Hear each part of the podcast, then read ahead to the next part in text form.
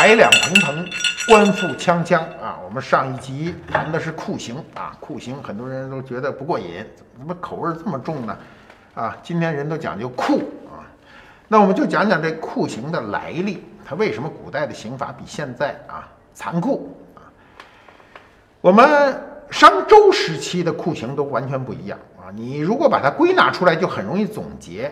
我们商代啊，殷商时期呢。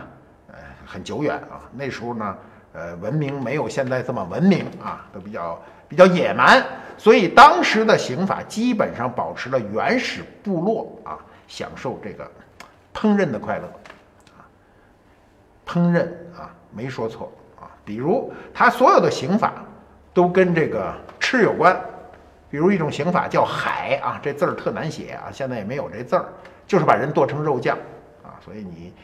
吃包子吃饺子的时候别想这事儿。第二呢叫腐，什么叫腐呢？这是准确读音啊，我们的俗读就是脯啊，肉脯、果脯，把人弄成肉干儿。再有就是刨啊，刨制啊，把人绑在这个金属器的外壳上啊，金属的外壳上大火烧烤啊，把你烤成熟肉啊。再有呢就是火烹，什么叫火烹呢？火就是大铁锅，把人直接搁锅里煮，煮成熟肉啊，由生变熟，温水煮青蛙啊。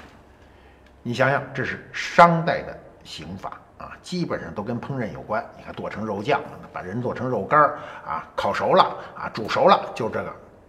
到了周代以后呢，主要的刑法是砍斫啊，就是动刀了，它顶替了，取代了这个烹饪，这就是。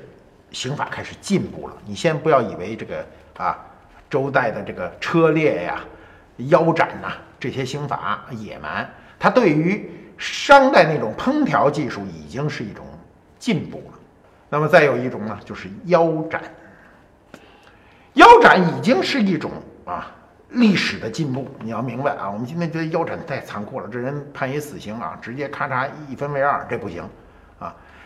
那么腰斩在行刑中呢，这犯人必须得脱光啊身上的衣服啊，要么带着衣服不好斩。你想想这衣服啊，啊，你这一刀下去，这衣服在打滑啊，一下切不成两截更疼更疼啊，所以要使腰部。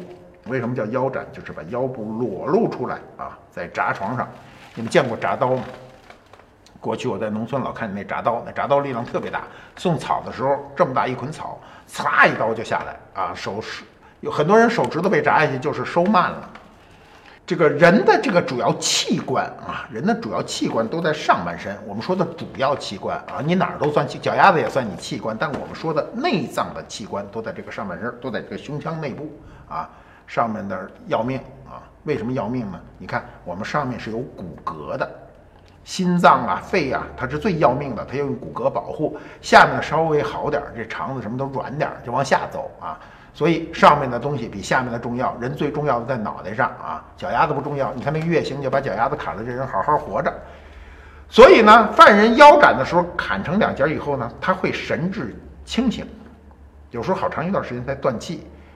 那这时候啊，你知道行刑的时候，这犯人呢，他总有家属啊，有亲人呐，那怎么办呢？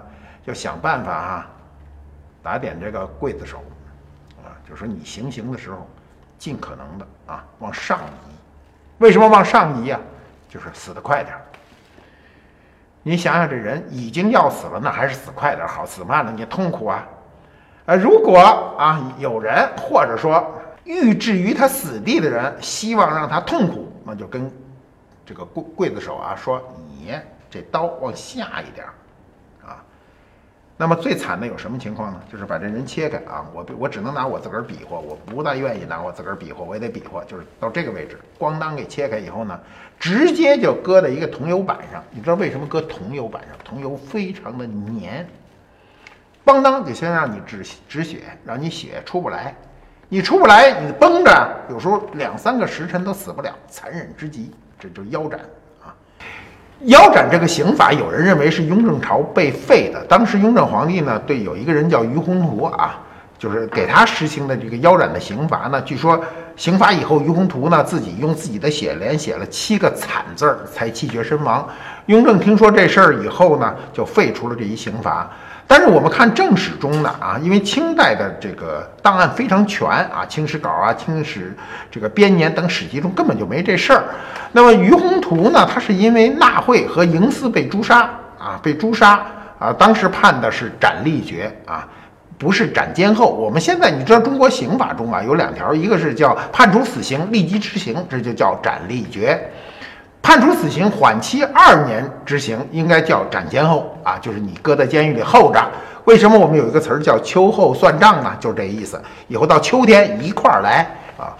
那么，呃，雍正这段啊，关于腰斩的就废除腰斩的这个记载是没有的。那怎么会有这么一个说法呢？是因为近代有个人写过一个通俗读物中呢是这么说的，所以大家就把这个。这个说起来是个假事儿，说成真了。那么历史上啊，腰斩的历史名人应该说还是挺多的啊，比如李斯啊，李斯我们都知道啊，他是丞相啊，丞相就跟后来的啊宰相差不多啊，官儿大。秦二世的二年啊，就是夏天的时候呢，李斯呢就被腰斩于首都咸阳啊。他的腰斩他很惨，是什么呢？他跟儿子一块儿命赴黄泉。你知道这个过去啊。古人有有追求的人不一定怕死，就是说我过二十年又是一条好汉。再说我有子孙啊，总有人继承我的这个事业。但是你要跟儿子一块儿，这个命赴黄泉的话，那就非常悲哀。所以他当时呢就一块儿，就是走的时候啊，上菜啊，就我们今年河南河南上菜啊，他这个就想起当年的事儿，就当年带着儿子啊，儿子那时候还小呢，是孩子的时候啊，出了这个城城东门啊，在这个。打猎啊，秋天打猎，在这个秋天的这个草丛中呢，牵着狗追逐着这些兔子啊，那个其乐无穷。这时候他就想起这一段以后呢，就跟儿子说呢，说呀，我真是这个想啊，跟你当年就是牵着狗去抓兔子的这个事儿啊，还还可能吗？就是我很想这个有这样一个场景，其乐融融啊，跟官场上的事儿没有关系。他自己说起来是悔恨交加，对自己的这个一生追逐这个权利啊，自己就彻底做了一个决绝。这个这就算历史上非常有名的人被腰斩，还有谁呢？明朝啊，方孝孺啊，方孝孺的腰斩就更为惨烈。为什么呢？他是有株连的啊，这株连非常可怕。我们下一回讲株连。